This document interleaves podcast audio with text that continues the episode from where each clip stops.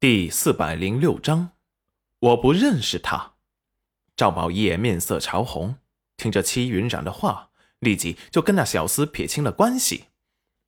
嗯，冉冉，嗯，打他，我不认识他。戚云染无语，反而是那小厮一听，立即哭丧着脸：“小王爷，是我啊，我是王柱啊！”话还没有说完。立刻就被喝醉了的赵宝业打断：“本王管你是谁，惹冉冉生气，生气就该揍。”说完，摇摇晃晃、踉踉跄跄的走到了戚云然的面前：“冉冉，我帮你一起揍他，太他妈烦了！一天到晚都像苍蝇一样，烦死了。”嗯嗯，麻袋呢？麻袋哪去了？齐云染无语，看着醉得不轻的赵宝业，问道：“你要麻袋做什么？”只见赵宝业对着他嘿嘿一笑：“嗯，把他用麻袋套起来，揍一顿，神不知鬼不觉。”那小厮立即惊恐的看着赵宝业。小王爷，奴才错了，还请小王爷恕罪。齐云染唇角抽搐，算了，不跟他一个喝醉的人计较。说完，趁着小厮跪地求饶，看着赵宝业，他立即快步走了出去。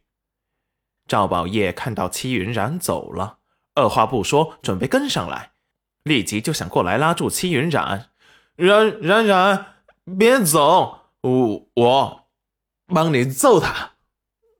说完，起身过来追着戚云染，脚下却被绊倒，一下子摔了下去，半天也没有爬起来。戚云染回眸扶额，这是喝了多少啊？刚好下楼，就看到裴元君站在了酒楼门外，神情冷冽的看着他。他一身藏青色朝服，头戴着藏青色朝冠。整个人看起来冷冽又高贵，身上的气势给人一种喘不过气的压迫感。身材修长消瘦，是那种穿衣显瘦、脱衣有肉的类型。齐云染下意识呼吸一紧，还没想好该说什么时，只见裴元娟带着极具威胁、侵略的步伐朝他走来，那目光冰冷陌生。看着戚云染一阵心惊，就在他以为他会过来抱着他时，他与他擦肩而过。擦肩而过时，看都没有看他一眼，仿佛他是一个无关紧要的陌生人。戚云染心间一阵剧疼，他幻想过无数次他们再相见的场景，比如看到他，他会疯狂的抱着他，眼底充满了占有欲。再也不让他离开半步。还有看到他会下意识的不敢相信，呆呆的站在了原地和他相对无言。还有一种是他牵着别的女，是他牵着别的女人的手，彻底把他给放开了，却从没有想过再相见时，他会把他当成仿佛不存在的空气。他心间一阵钝疼。